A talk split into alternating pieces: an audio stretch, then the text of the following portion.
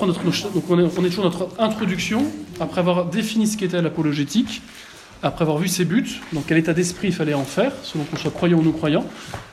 On va voir maintenant plus généralement le rapport qu'il y a entre la foi et la raison, même si on avait déjà dit euh, quelque chose euh, de ce qu'était la foi euh, la, dernière fois, sans mauvais jeu de mots, puisqu'on avait bien montré que si par un discours rationnel, je peux avoir la certitude qu'il y a une seule religion de vrai, à savoir la religion catholique, pour croire en tout ce que me dit Jésus et l'Église, il me faut bien sûr avoir la vertu de foi que je reçois au baptême et qui suppose euh, bien sûr la grâce pour faire un acte de foi, car la foi est essentiellement euh, surnaturelle. Euh, ça, vous l'avez vu dans vos cours de catéchisme des années passées, je n'y reviens pas. Voyons donc un petit peu le rapport qu'il y a entre foi et raison, car comme je vous le disais, bien souvent dans nos sociétés, on oppose les deux. Si je suis rationnel, si je suis raisonnable, alors je ne crois pas, je n'ai pas de croyance. Je sais, je suis savant, je peux faire des théories que je vérifie en laboratoire, ça me suffit. Le reste, ce sont des racontards pour vieilles grand-mères qui ont peur de la mort, ou pour les enfants euh, qu'il faut tenir sagement en leur racontant des histoires. Mais moi, je suis rationnel, je suis affranchi, je suis au-dessus, n'est-ce pas, de toutes les religions, de toutes les croyances. Je suis un être de raison. Euh, que de fois on a entendu ce, discours euh, nauséabond, hérité, tout droit des, Lumières, hein, et de cette, de cette émancipation de la raison contre la foi, avec ce, ce, mauvais procès qu'on fait à l'Église, d'avoir empêché le progrès, d'avoir empêché la science de se développer normalement, alors que justement tous les grands humanistes euh, à l'origine de bien des inventions étaient pour la plupart euh, non seulement catholiques mais ecclésiastiques, mais ça fait rien. Euh, on a toujours cette, ces préjugés qui traînent. Et donc l'enjeu aujourd'hui, c'est bien de vous montrer que en soi, si on comprend bien ce qu'est la foi, si on comprend bien ce qu'est la raison, les deux ne peuvent pas se contredire, même si les deux sont distincts. La foi, c'est pas la raison, la raison, c'est pas la foi, mais les deux ont un lien, et plutôt que de se contredire ou de s'opposer, au contraire, ils se complètent. Alors, vous voyez, on entend souvent des choses comme je suis rationnel par religieux, euh, ce que vous dites c'est religieux, c'est pas scientifique, ou euh, la chose idiote, euh, je ne crois que ce que je vois. Alors c'est absurde parce que si vous voyez, vous ne croyez plus. Je vous avais pris l'exemple de votre âge hein, la dernière fois. Où vous avez la certitude que vous avez 14, 15 ou 16 ans ou 17 ans, j'en sais rien. Vous avez la certitude, on est d'accord, parce que ceux qui vous l'ont dit n'ont aucun intérêt à vous mentir et sont en capacité de vous dire effectivement euh, quel jour et même à quelle heure vous êtes né, à savoir vos parents ou le médecin. Ce serait complètement absurde et irrationnel de remettre en cause votre date, de, votre date de naissance et donc votre âge au prétexte que vous n'étiez pas là pour voir et pour vous souvenir de votre naissance. Donc il y a bien des certitudes que nous avons, mais que nous ne voyons pas, mais que nous avons par la confiance que nous faisons en ceux qui nous disent quelque chose qui est crédible. Je n'y reviens pas, j'avais bien expliqué ça la dernière fois. Mais comprenez bien que celui qui dit je crois que ce que je vois, il ne croit plus une fois qu'il voit. Il en a l'évidence immédiate. Je vous vois, je n'ai pas à croire que vous existez. Je vais au Canada, je suis au Canada, je n'ai pas besoin de croire que le Canada existe, j'y suis. En revanche, n'y étant jamais allé pour l'instant en tout cas, eh bien, euh, quand je crois que le Canada, quand, je sais que le Canada existe, je ne sais pas parce que je l'ai vu, mais parce que je crois ceux qui me l'ont dit. Et qu'il y a tellement de gens différents qui n'ont aucun intérêt à me mentir et qui sont allés ou qui disent y être allés que je suis tout à fait fondé à, à faire cet acte de foi de confiance humaine en ce qu'ils me disent. Donc dès lors que je vois, je n'ai pas besoin de croire. Dès lors que je vois, je sais par l'évidence immédiate. Donc je ne peux pas à la fois voir et croire. Regardez pour saint Thomas, c'est très clair. Le Christ qui dit à saint Thomas Bienheureux ceux qui ont cru sans avoir vu.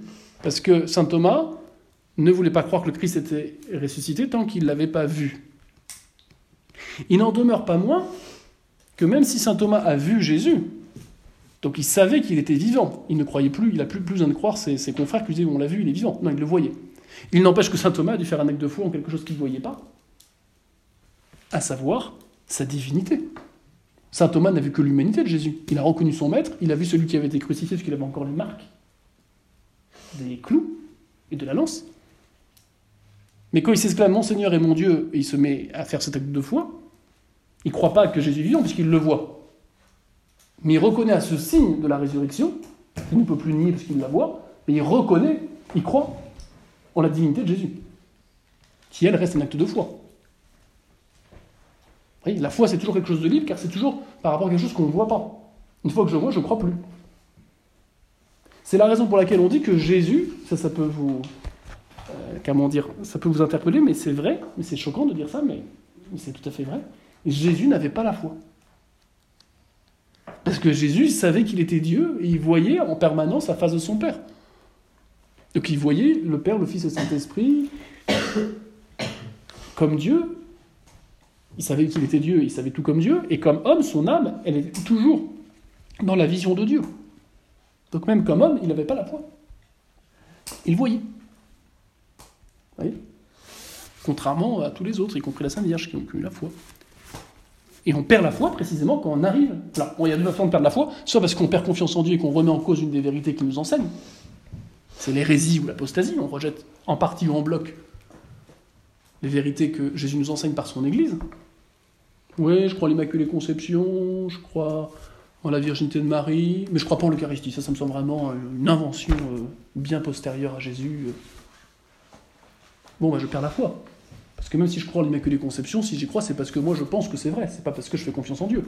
Car si je faisais confiance en Dieu, bah, je crois en tout ce qu'il me dit.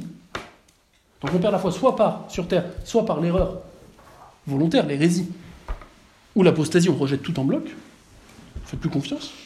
Soit on perd la foi quand on arrive au ciel, parce qu'on voit Dieu. Donc on n'a plus besoin de croire. Une fois que vous êtes au Canada, vous n'avez plus besoin de croire que le existe. Vous le voyez. Voilà. Alors il faut donc voilà, il faut pour répondre à ces objections un peu un peu primaires, un peu bêtes, faut dire les choses. Hein, je suis rationnel par religieux, c'est religieux ce que tu me dis, c'est pas scientifique. Je crois euh, que ce que je vois, euh, la religion est contre la science. Eh bien, il faut du coup euh, nous arrêter aujourd'hui plus précisément sur ce qu'est la foi et sur ce qu'est la raison, pour montrer qu'il ne peut pas justement avoir d'opposition. Le drame aujourd'hui, c'est qu'on a fait de la foi un sentiment. Je vous en ai déjà parlé un petit peu la semaine dernière pour vous expliquer pourquoi on avait abandonné l'apologétique. S'il y a bien quelque chose qu'on ne peut pas prouver, c'est un sentiment. Est-ce que tu m'aimes au sens, est-ce que tu ressens de l'amour pour moi? Ben, Je ne peux absolument pas le prouver. C'est pas prouvable le sentiment. En revanche, euh, le fait qu'on fait confiance en quelqu'un, on peut, on peut prouver les raisons qu'on a de lui faire confiance. Ça, c'est prouvable. C'est de l'ordre de l'intelligence, de la raison. Mais comme aujourd'hui on a fait de la foi un sentiment, une expérience personnelle, subjective, on part du principe que c'est à chacun de faire son expérience, avec Dieu quand il voudra bien se manifester, mais qu'on ne peut absolument pas juger bah, de la foi des uns et des autres, de leur croyance, puisque c'est de l'ordre du sentiment, de l'émotionnel. Donc là, effectivement, la foi devient complètement subjective, et la foi des hérétiques devient mise sur le même niveau que la foi des catholiques. La croyance des païens, la croyance va devenir mise au même niveau, parce qu'on est sur une question de sentiment, on n'est plus sur une question de vérité, de relation à l'intelligence, mais on est, sur une question d'émotion. Et bien sûr, on n'a pas jugé les émotions des uns et des autres. En revanche, on peut juger ce à quoi ils croient, en disant bah, ça c'est crédible, ce à quoi ils croient, ou ça, ça ne pas crédible, ça ne pas rationnel. Alors c'est pour ça, vous voyez, qu'on euh, on, a, on a voulu faire quelque chose de la foi, quelque chose qui était euh, euh, complètement indépendant de la raison, et même contre la raison, puisque le sentiment, l'émotion, est rarement conforme à la raison. Enfin, c'est pas toujours conforme à la raison ce qu'on ressent. Vous voyez? Alors on a commencé, bien sûr, par cette conception erronée de la foi, à équivaloir tous les sentiments religieux que sont les différentes religions qui expriment ces sentiments, et à faire de la religion une affaire purement privée. Bah, tu crois ce que tu veux, du moment que tu m'embêtes pas. Et le la meilleure condition euh, politique dans, un pays, c'est euh, celui où justement on ne reconnaît aucune religion comme vraie, mais où chacune des religions est reconnue soit comme, vraie ou plutôt comme complètement privée n'ayant pas n'ayant pas à avoir euh, d'incidence dans le domaine public. Donc vous pouvez avoir n'importe quelle religion, mais il ne faut surtout pas vous montrer comme ayant cette religion dans la sphère publique, parce qu'autrement, eh bien, vous allez imposer votre vérité aux autres. Or, comme la religion est une affaire de sentiment, bah, ce n'est pas une affaire de vérité. Vous voyez, c'est un peu ça le raisonnement. Bon. Alors, bah, nous, on n'est pas du tout d'accord avec cette conception-là de la foi, et je vous l'avais déjà rappelé, et on va essayer de montrer justement que nos certitudes en matière religieuse eh bien, bien qu'elles nous soient données par Dieu par la vertu de foi, elles, ont un fondement sérieux, une cohérence euh, qu'on peut établir euh, auprès de n'importe qui de bonne volonté. Notre foi, elle n'est pas sans raison. Elle a des raisons. On a des raisons. Notre raison nous donne des raisons de croire. Voilà. Et donc ça veut dire que si la foi n'est pas un sentiment, mais qu'elle a un acte de confiance qui est fondé dans des raisons, ça veut bien dire que la foi ne peut pas être opposée à la raison, c'est bien tout le contraire. La foi suppose la raison. Alors c'est ce qu'on va voir. D'abord, voyons des erreurs qu'il y a euh, par rapport à, à, ceux qui pensent que la foi est contre la raison. Puis après, on verra comment il faut articuler les deux. Donc la première erreur qu'on retrouve très souvent aujourd'hui, j'en ai déjà un peu parlé, c'est le rationalisme. Nous sommes à la page 14. Hein. C'est le rationalisme. Euh, le rationalisme, c'est cette idée que seule la raison naturelle, seule mon intelligence peut me faire connaître la vérité. Mais tout ce qui dépasserait mon intelligence n'est pas de l'ordre du rationnel, du raisonnable. Je ne dois donc pas en faire une histoire de vérité, de certitude. Donc, c'est cette idée que euh, il n'y a pas du coup de religion qui soit, euh, qui puisse être euh, vraie dans la mesure où il n'y a plus de religion qui puisse être fondée par Dieu, puisque Dieu dépasse ma raison. Or, je tiens pour vrai que ce que ma raison peut établir. Donc, combien ma raison pourrait établir peut-être l'existence de Dieu, ça ira pas au-delà. Toute idée de révélation est exclue. Puisque si Dieu révèle quelque chose, dans la mesure où on imagine que Dieu puisse révéler quelque chose, donner un message à l'homme, s'il le fait, c'est que l'homme ne peut pas par lui-même deviner ce message. Pourquoi? Parce que ça dépasse sa raison. Pour le rationaliste, comme il n'y a de connaissances possibles et réellement certaines que à travers ce que je peux découvrir par mes propres forces, ben j'exclus toute possibilité de révélation, en tout cas toute possibilité de, penser que celle-ci puisse être vraie. Donc vous voyez, les rationalistes, ils opposent la foi et la raison, la religion et la science, en donnant une primauté absolue sur la raison euh, et sur la science. D'ailleurs, je crois que j'ai inversé, j'ai fait une erreur, vous corrigerez. Voilà. Alors certains rationalistes, ou plutôt certains naturalistes, vont aller au-delà en disant la raison, plutôt l'intelligence, ne peut connaître que ce qui paraît au sens, que ce que je vois. Dès que je fais une réflexion un peu poussée, qui dépasse le sensible, là je suis même plus dans l'incertitude. C'est tous ceux qui ont détruit la métaphysique euh, donc là, ça va encore au-delà, hein, puisque ça, diminue la capacité de l'intelligence à connaître le réel, et donc ça va être encore euh, un plus grand obstacle, bien sûr, euh, pour la transmission de la, la foi, hein, qui non seulement dépasse, suppose l'usage de la raison au point de vue de la connaissance des choses telles qu'elles sont, et du réel tel qu'il est, mais en plus l'élève par une révélation. Alors, qui sont ces rationalistes? Vous en aviez dès le départ, hein, euh, au 5e siècle, euh, dans l'Antiquité grecque, comme, Protagoras et Gorgias, euh, pour qui bah, l'homme est au sommet hein, de ce qui existe, et c'est lui qui est la mesure de toute chose.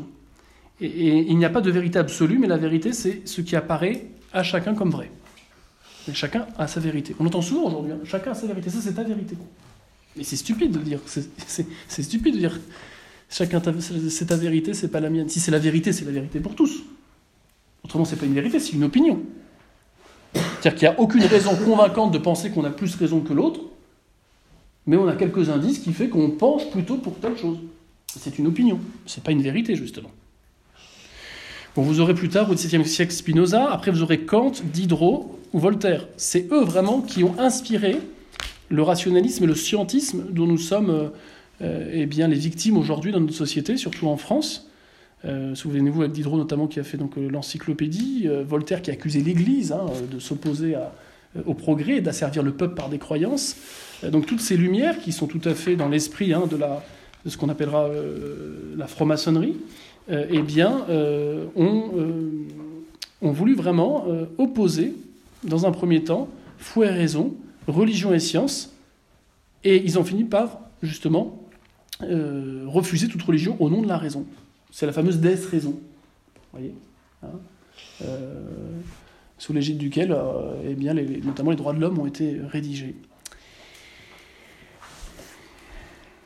Pour eux, la religion, c'est une, une, affaire de gens simples et crédules. Et si on veut que la science progresse, eh bien, il faut éradiquer la religion. La religion a servi les intelligences. Il ne faut obéir à aucune autre autorité euh, morale euh, ou religieuse, si je puis dire, euh, qu'à l'autorité scientifique. Et on le voit bien aujourd'hui, hein, dans un débat de société, très souvent c'est la science qui va nous dire ce qui est bien ou ce qui est mal. Autrement dit, dès que la science va rendre possible quelque chose, bah, si c'est possible, bah, ça va devenir quelque chose de bien. En tout cas, on acceptera que ça puisse être quelque chose de bien pour les uns. Peut-être pas pour les autres, mais pour les uns. Si on peut détecter dès l'âge de 3 mois dans le sein d'une mère que son enfant est malade, et que par conséquent on peut l'éliminer, bah, pour les uns, ça sera un bien, que ça évitera d'avoir un enfant malade à charge. Pour les autres, ça sera un mal.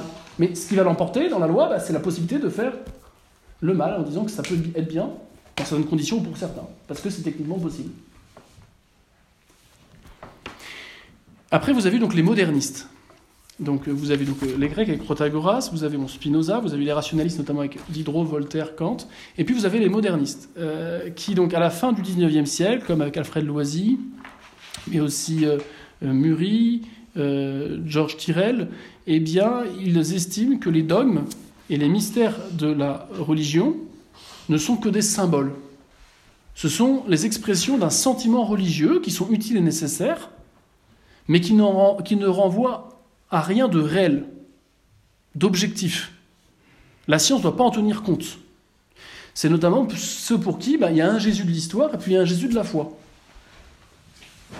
Euh, le même historien euh, qui se dit catholique va dire euh, qu'il croit à l'évangile quand il est à l'église, mais lorsqu'il va faire des fouilles archéologiques, il va tenir absolument pas compte de ce qu'il dit dans les évangiles.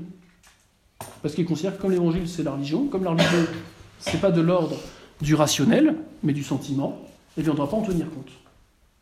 Donc il devient schizophrène. Vous voyez, il est catholique dimanche et puis scientifique la semaine. Alors que les évangiles, par exemple, correspondent tout à fait, on le reverra en long en large, mais euh, remplissent tout à fait les critères de n'importe quel, de n'importe quel, euh, enfin, recoupent tout à fait les critères qu'on retient pour n'importe quel autre document euh, digne de foi, document historique. Pour un moderniste, quand il va lire l'évangile, même si on lui prouve effectivement que c'est un document digne de foi et qu'il l'accepte, il va retrancher tout ce qu'il y a de surnaturel. Donc il va dire, par la résurrection du Christ, non, ça c'est la foi qui le dit, c'est le sentiment des premiers disciples qui ont vécu avec le Christ, qui nous raconte ça, moi, j'y crois comme croyant, mais comme historien, non, c'est pas l'histoire, c'est autre chose. Là où nous, on va dire, bah non, la résurrection, c'est un fait historique. Il y a bien des gens qui ont témoigné qu'il était mort sur une croix, puis qui l'ont vu en vie, en vie quelques jours après. Et qui a apparu à de nombreuses personnes, y compris des gens qui ne voulaient croire en rien. Donc c'est crédible leur témoignage, donc on doit conclure que la, résurrection est un fait historique qu'on peut établir et qui est certain. Comme la naissance de Jules César ou la mort de Vercingétorix. Quand même, nous n'y était pas. Après, bien sûr, la divinité du Christ, hein, comme disait saint Thomas, ça, c'est pas l'histoire, c'est de la foi. Non pas que c'est absurde, mais ça dépasse. La raison, c'est la raison, on ne peut pas l'établir immédiatement.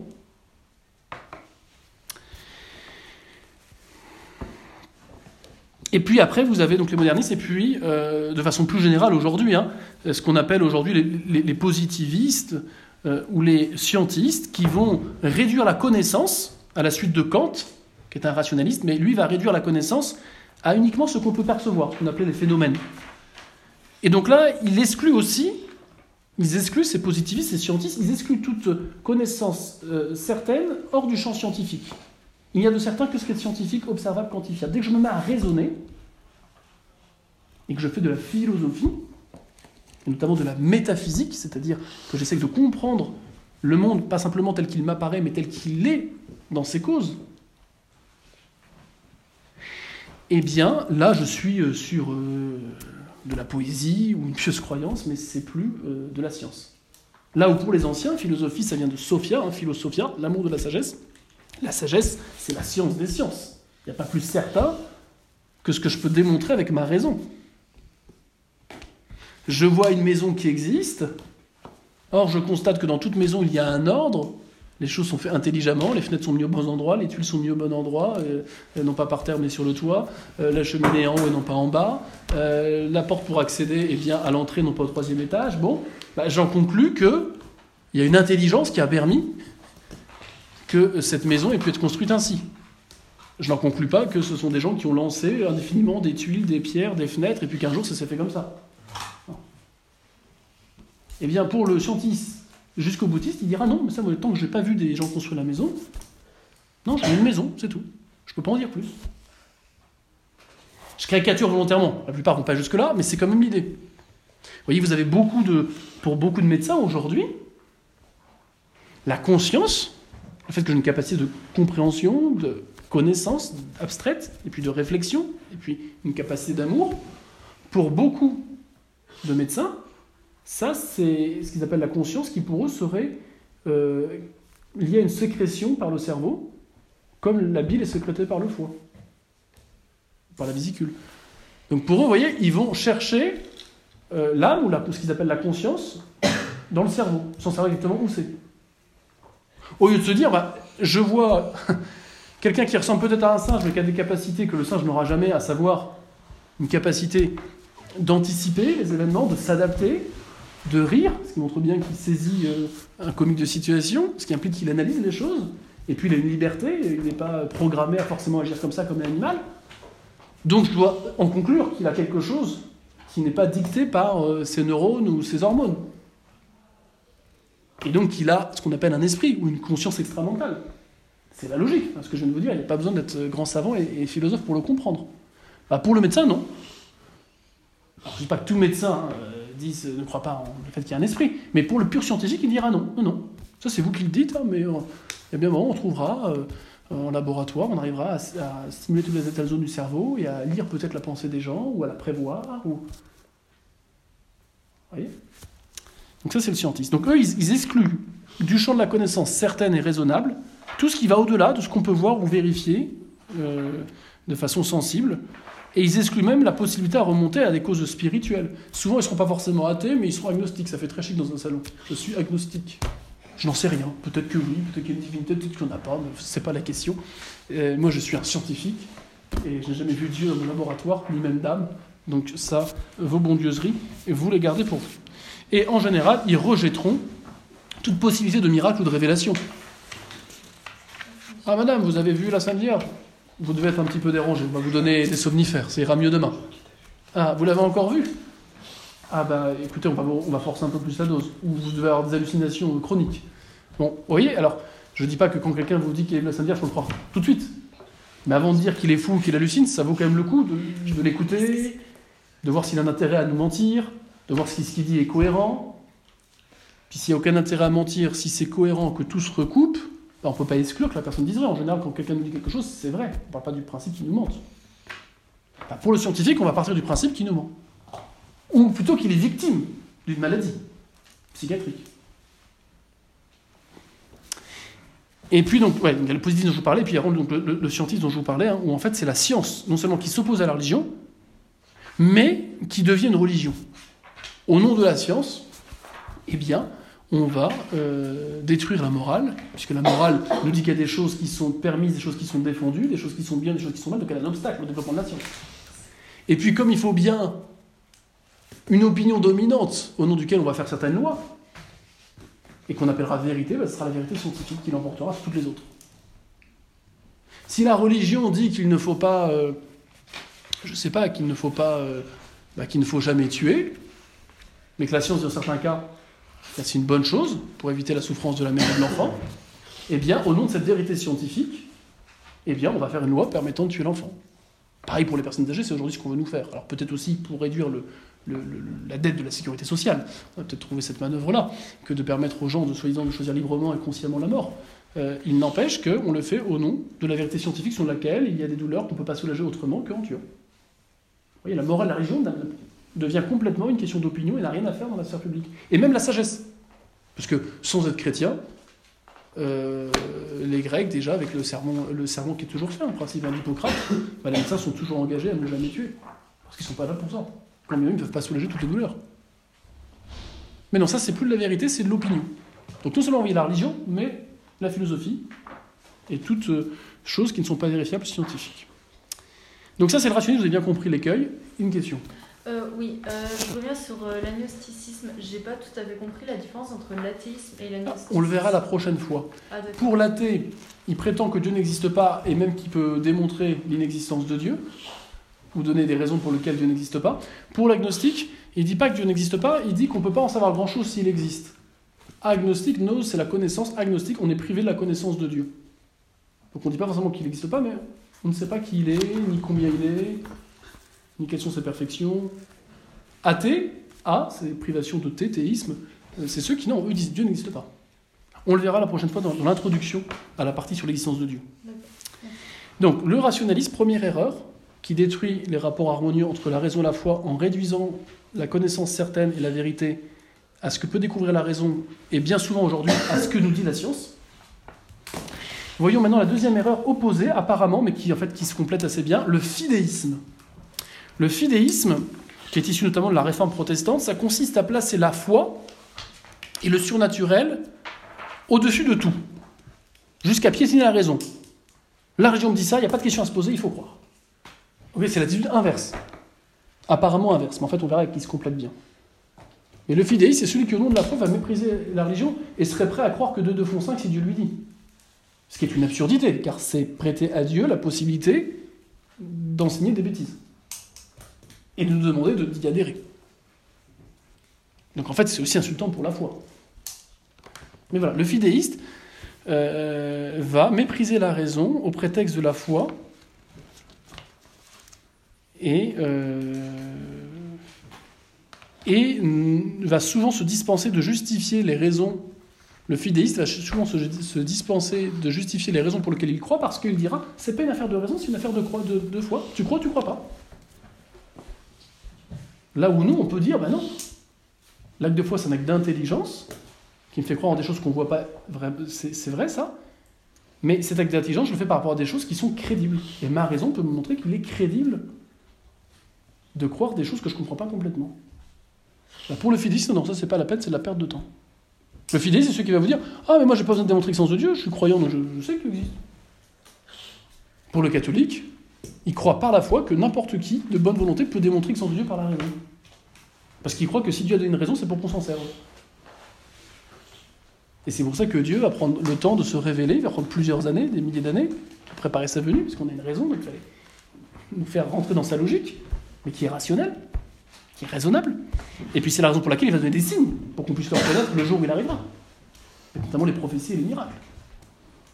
le fidéisme, c'est pas du tout la position qu'a eu Dieu et, et qu'a eu Jésus.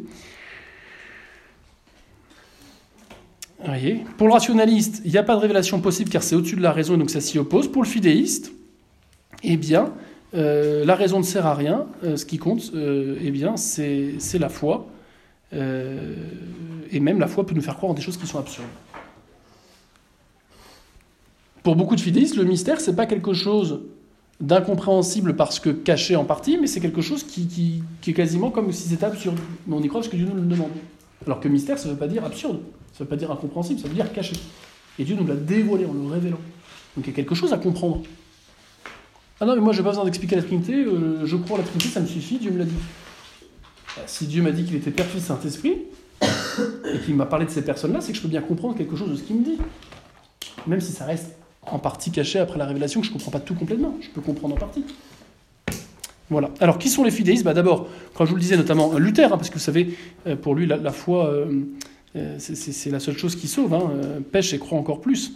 Et pour lui, la raison, il dira que c'est la plus la plus féroce ennemie de Dieu, qu'elle est directement opposée à la foi, qu'elle doit être tuée et enterrée.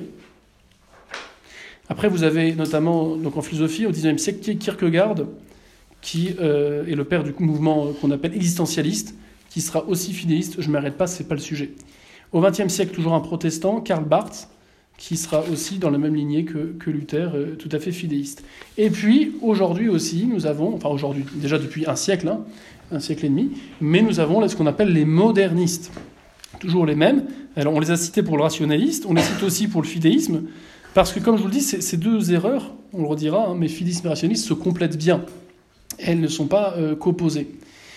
Euh, parce que, alors je vous ai mis une note, hein, vous verrez bien, mais pourquoi cela? Parce que pour le moderniste, il exclut que la révélation puisse être euh, prouvée, qu'il y ait des raisons d'y croire par la raison, parce que la raison, elle ne connaît que ce qu'il y a de scientifiquement constatable. Donc il est bien rationaliste, le moderniste. Mais du coup, pour le moderniste, la foi, c'est un sentiment religieux. C'est Dieu qui se révèle à chacun de nous dans notre cœur. Et donc il sera aussi fidéliste. Parce que du coup, comme ça n'a aucun lien avec la raison, eh ce que je crois peut être opposé à ce que ma raison me dit. D'où ce que je vous disais tout à l'heure sur l'historien qui est catholique le dimanche, qui croit ce que, ce que disent les évangiles et au miracle, et puis qui est scientifique la semaine, et qui pense que les évangiles sont des, pieuses histoires, mais qu'il ne faut surtout pas prendre en compte pour faire des recherches. Voilà. Alors, je vous ai mis plus euh, de précision dans la note 7 que vous lirez vous-même. Euh, mais voyez, forcément, pour un moderniste, euh, eh bien, on peut, être, on peut accepter la contradiction. On peut accepter que la religion dise A et que la raison dise B. Puisque la religion est une affaire de sentiment et non pas de raison. Voilà pourquoi il est aussi fidéiste. Alors comprenons bien, et c'est là où, je vous le redis, hein, tant le rationalisme qui réduit la vérité à ce que peut nous dire la raison, et bien souvent à ce que nous dit la science, que le fidéisme qui réduit tout ce qu'on peut savoir de Dieu et de la révélation à la foi, en pensant que cela est souvent contraire à la raison, mais que ce n'est pas grave parce que c'est la foi, eh bien il faut bien comprendre que euh, les deux ont une conception, tant les rationalistes que les fidéistes, euh, ont une conception euh, absurde de la foi. Ils pensent qu'au nom de, la foi, ou au nom de la raison, on puisse croire en des choses contradictoires. Comme si la foi n'était pas donnée par le même que celui qui donne la raison. Comme, si celui qui se révèle par la foi pourrait nous enseigner des erreurs. Ou comme celui qui nous a donné la raison pourrait nous faire conclure à des choses contraires à ce que nous dit Dieu pour le. Dans les deux cas, qu'on soit fidéliste ou rationaliste, on pense que eh bien, euh, la foi est absurde et contraire à la raison. Alors certains laissent tomber la foi pour la raison, ce sont les fidéistes. Certains laissent tomber, euh, pardon, certains laissent tomber la raison pour la foi, sont les fidéistes. D'autres laissent tomber la foi pour la raison, sont les rationalistes. Mais parce que les deux sont confrontés à cette absurdité de penser que Dieu peut leur, demander de croire en des choses contradictoires entre ce qu'il dirait par la foi et ce qu'il dirait par la raison ou plutôt entre ce qu'il dirait par la foi et entre ce que la raison qu'il nous a donné nous, nous permet de conclure. Et eh bien pourtant, non. Euh, une chose et son contraire ne peut pas être en même temps vrai pour la même personne en même temps et sous le même rapport. C'est pas possible. La même personne qui ne veut pas être schizophrène ne peut pas croire euh, par la foi que Jésus existait et par l'histoire que Jésus n'a pas existé. Il y en a un qui dit vrai, l'autre qui dit faux. Mais ça tombe bien, euh, la raison ne dit pas que Jésus n'a pas existé, donc euh, voilà, il n'y a pas de contradiction. Voilà. Alors ce qui est intéressant, c'est qu'on voit que malgré l'absurdité supposée de la foi, eh bien, euh, on voit bien que les modernistes, par exemple, admettent que Jésus a fait des miracles, mais de leur point de vue religieux.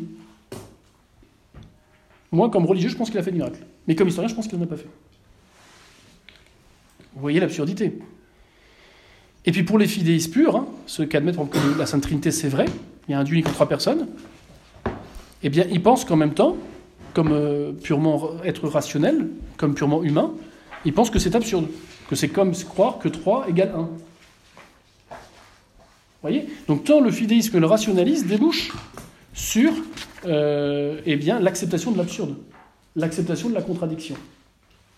Le rationaliste abandonne la foi parce qu'il pense que la foi peut lui demander de faire croire en des choses contraires à ce que dit la raison, comme si Dieu de la foi n'était pas le même que celui de la raison.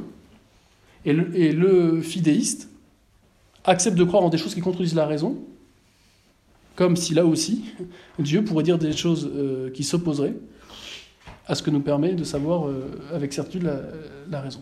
Donc vous voyez, les deux erreurs, en fait, euh, n'en sont qu'une seule, c'est celle de penser qu'on puisse, comme croyant, accepter vrai ce que la raison nous dit de faux. Et qu'il faille choisir du coup entre les deux. Voilà le point commun. Vous aviez une question? Plus de questions. Alors, passons, en arrivant sur notre deuxième partie, en voyant justement comment on doit penser le rapport entre foi et raison. Je vous ai montré les deux erreurs contraires mais qui se recoupent sur cette absurdité, euh, sur ce refus en fait euh, du respect par du principe de non-contradiction, à la fois à savoir que Dieu ne peut pas nous demander de croire euh, que quelque chose existe, mais de savoir euh, que quelque, mais de savoir par la raison que ce qui, ce qui nous demande de croire n'existe pas. Ça, c'est pas possible. Un, Dieu sage qui nous donne la raison et la foi peut pas de, demander qu'on croit en des choses qui sont contradictoires. Bon, alors euh, voyons justement pour éviter de tomber dans cet écueil de ceux qui croient cela, qu'ils soient philistes ou rationalistes. Voyons maintenant comment on doit nous comme catholiques, et puis pour ceux qui ne le seraient pas, bah, comment la religion conçoit, la vraie religion, conçoit le rapport entre la raison et la foi. D'abord, il faut bien comprendre que pour éviter l'incohérence et le côté contradictoire de ces deux positions euh, dont on vient de parler, il faut bien rappeler qu'il n'existe qu'une seule réalité. Il n'y a qu'une seule réalité, c'est pour ça qu'il n'y a pas plusieurs vérités. C'est quoi la vérité? La vérité, c'est lorsque ma pensée coïncide avec la réalité. Elle est de quelle couleur la table? La nappe elle est rouge et jaune. Celui qui dit rouge et jaune, il dit vrai. Ça coïncide, ce qu'il dit, ça exprime une pensée qui coïncide avec ce qui est, réel. Celui qui dit qu'elle est violette ou noire, eh bien, il fait, une erreur, il dit une erreur, c'est faux. Alors si c'est une erreur qui est volontaire parce qu'il n'est pas daltonien, c'est un mensonge. Si c'est une erreur involontaire parce qu'il est daltonien, ce n'est pas un mensonge, c'est simplement une erreur. Et comprenez bien que le jugement, c'est lorsque la vérité, pardon, c'est quoi? C'est lorsque ce que je dis correspond à ce qui est réellement. En classe, on entend souvent des professeurs, notamment de philosophie, où chacun sa vérité. Mais sur la copie, pourtant, il vous met 14, 15 ou 5. Et si vous venez le revoir en lui disant Mais, c'est ma vérité là, pourquoi vous m'avez pas mis 20 Ma vérité, elle vaut pas moins que la vôtre. Bah là, vous allez avoir des soucis. Il va marquer sur votre carnet insolence. Voilà, esprit de provocation. Bon. Voyez bien, qui dit, évaluation, qui dit note, implique qu'il y ait une vérité, puis il y a ceux qui ont bien retenu la leçon et comprise et qui la restituent correctement, et c'est vrai, puis il y a ceux qui la restituent pas correctement, et c'est faux. Alors c'est très valable pour les sciences exactes, parce que là ça se voit tout de suite, un résultat mathématique il est faux, il n'est pas à discuter. Un raisonnement, on peut toujours essayer de se mettre à la place de l'élève pour comprendre ce qu'il n'a pas compris, mais voir aussi ce qu'il a compris et, et mettre une note un peu plus élevée. Bon, c'est une autre question, mais le principe demeure. Ce qui est vrai, c'est pas ce que j'ai envie de penser. Ce qui est vrai, c'est lorsque ma pensée correspond, ce que je dis correspond avec ce qui est. Donc c'est vrai ou c'est faux, ça peut être vrai et faux en même temps. Je pense que vous le comprenez tous, c'est évident. Mais c'est pour bien comprendre que euh, eh bien, la vérité, elle est une nécessairement, et qu'il ne peut pas avoir une vérité de la raison qui s'opposerait à une vérité de la foi. Soit les deux sont fausses, et ce ne sont pas des vérités, soit il y en a une qui dit vrai, et puis l'autre qui dit faux. Mais les deux ne peuvent pas être simultanément vrais, contrairement à ce que pense le fidéliste ou le moderniste, ou le rationaliste. Il faut bien comprendre que ce qui est contradictoire, ce qui est absurde, par exemple dire bah, c'est à, la, euh, à la fois vous existez, puis à la fois vous n'existez pas. C'est un mort-vivant. C'est contradictoire, soit il est mort, soit il est vivant. Au même moment, j'entends. Et sur la même personne. Mais pour la même personne. Donc ça n'existe pas. Un mort-vivant n'existe pas. Un rond carré. C'est soit un rond, soit un carré. C'est pas un rond carré.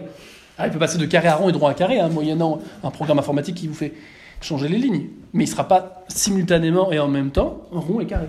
Il faut choisir. Ça n'existe pas un rond carré. Vous voyez, vous comprenez bien avec ces exemples tout bêtes que l'absurde, le contradictoire n'existe pas. Donc il est forcément faux. Donc Dieu peut jamais me demander de croire en des choses de ce type-là. Car si Dieu existe, il est. Donc il s'oppose à ce qui n'est pas. Ce qui n'est pas, c'est l'absurdité. Souvent on dit Ah, mais Dieu ne peut pas faire tout ce qu'il veut, la preuve c'est qu'il ne peut pas créer un autre Dieu. Mais c'est contradictoire de penser que Dieu puisse créer Dieu. Car c'est penser que deux dieux soient possibles. Et par définition, deux dieux ce n'est pas possible. Parce que s'il y a deux dieux, il y en a un qui distingue de l'autre. Et il y en a un qui aura été créé et pas l'autre. Donc il y aura bien qui ne sera pas Dieu.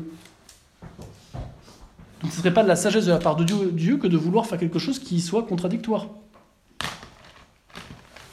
Bon. Donc première chose, la réalité est unique et elle ne peut jamais être absurde. Et la vérité s'impose à moi. Et celui qui dit qu'il n'a pas de vérité, qu'il n'y a pas de vérité, il se contredit. Pourquoi? Parce que celui qui dit qu'il n'y a pas de vérité, là vous dites qu'il y en a une.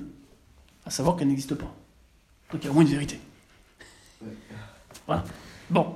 Deuxième chose à bien avoir en tête, ceux qui, au nom de la raison, vont nier a priori que la foi euh, est, raisonnable euh, et, puisse nous dire et, nous puisse nous faire croire des choses vraies, euh, il faudrait alors, pour que les rationalistes aient raison, penser que euh, la raison humaine soit euh, en capacité de tout connaître de façon infaillible. Si ma raison par moi-même, je pouvais tout connaître par la raison, et de façon certaine absolument et de façon infaillible, eh bien là, effectivement, il n'y aurait pas besoin de la foi parce que tout ce que, je, tout ce que je sais par la raison, je ne le crois pas par la foi. Une fois que j'ai démontré l'existence de Dieu, on le verra la prochaine fois, vous n'aurez plus besoin de croire que Dieu existe. Parce que vous l'aurez vu par le raisonnement. Tant que l'enfant n'a pas pris conscience de cela, bah, il y croit par la foi, effectivement. Mais dès qu'il l'a, parce que la foi nous le rappelle, mais dès qu'il l'a su par le raisonnement et qu'il l'a compris, il n'a plus besoin d'y croire, il le sait par, par le raisonnement, qu'il le voit. C'est l'évidence. Une évidence, euh, qu'on dira extrinsèque, euh, une évidence, pardon, euh, pas extrinsèque, mais une évidence euh, médiate, parce qu'il a dû raisonner. Mais c'est une évidence. Mais pourtant, la foi, justement, nous fait croire en des choses qui dépassent la raison. Hein la foi, elle est surnaturelle.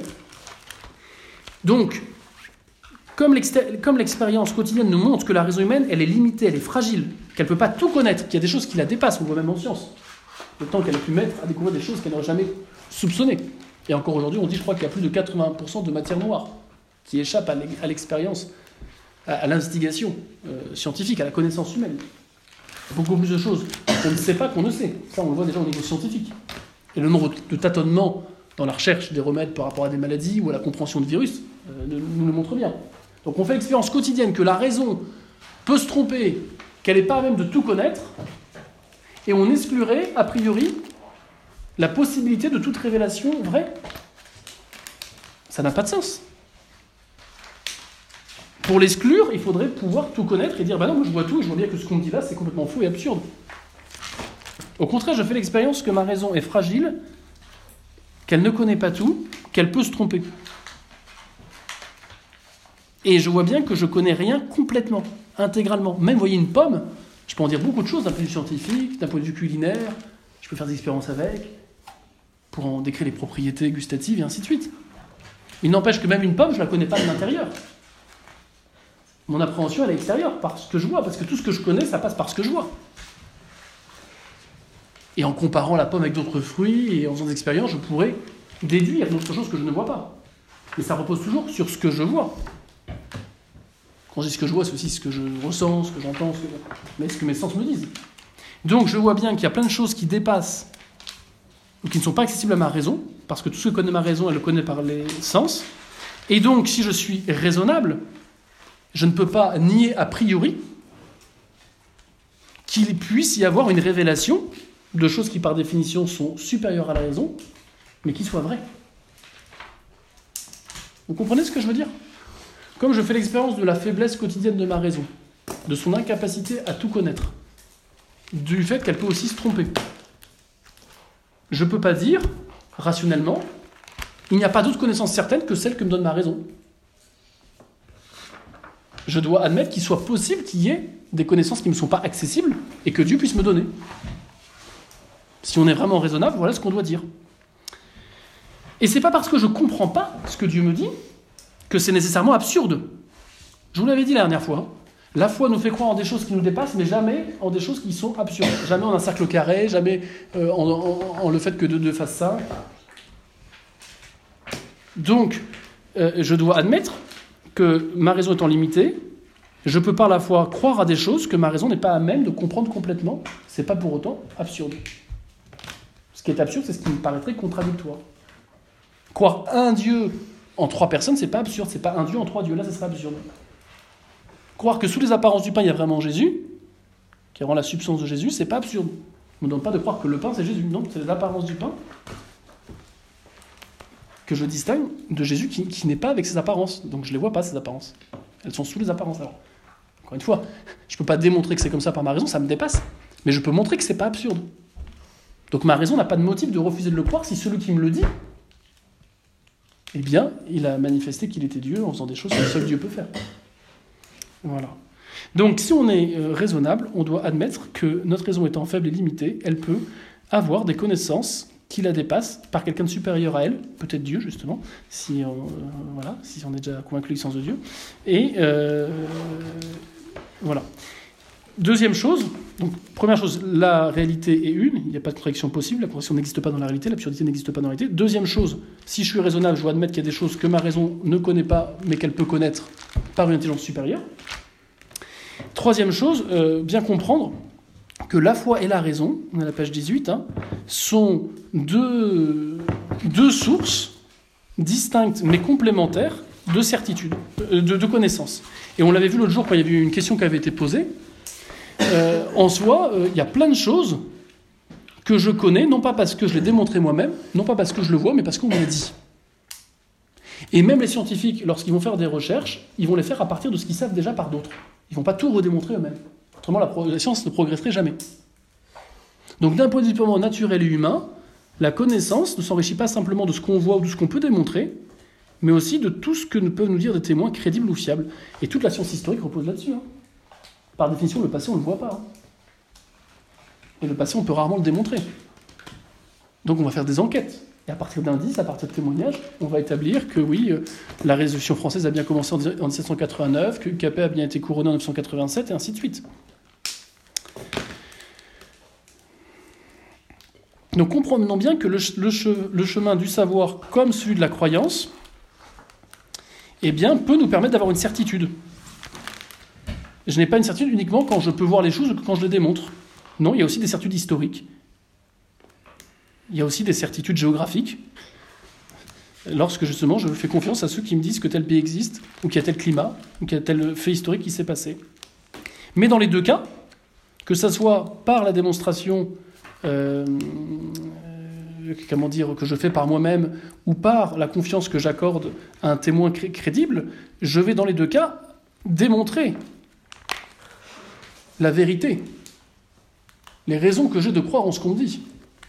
Ce que je veux dire, c'est que dans les deux cas, il faut raisonner pour démontrer la vérité en elle-même. Ce que je crois, c'est vrai, soit parce que je, peux le démontrer par moi-même, soit parce que je le tiens de gens dont je peux démontrer qu'ils sont crédibles.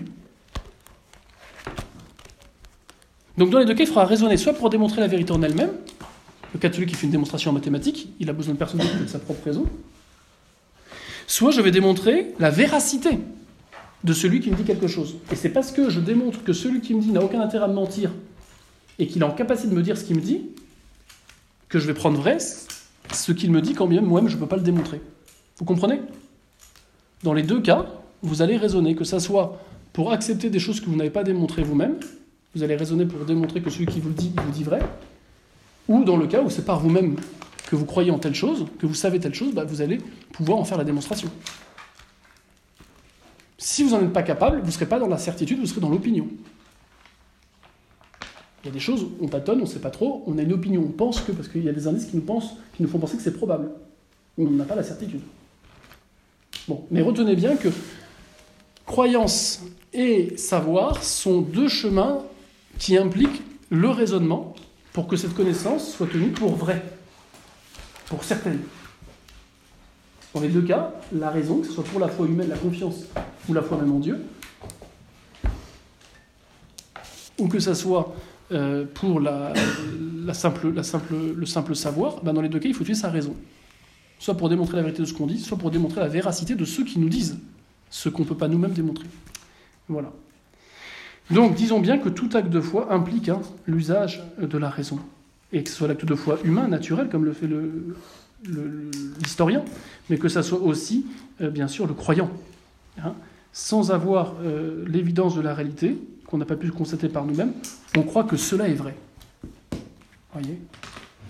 L'historien, il croit que Vercingétorix est né, il croit que c'est vrai, aussi vrai que euh, le scientifique qui croit euh, euh, eh faut de l'oxygène pour qu'un organisme vivant puisse vivre.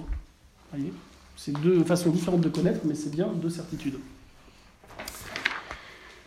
Voilà, et eh bien je m'arrête là et on conclura là-dessus la prochaine fois car le temps passe toujours trop vite.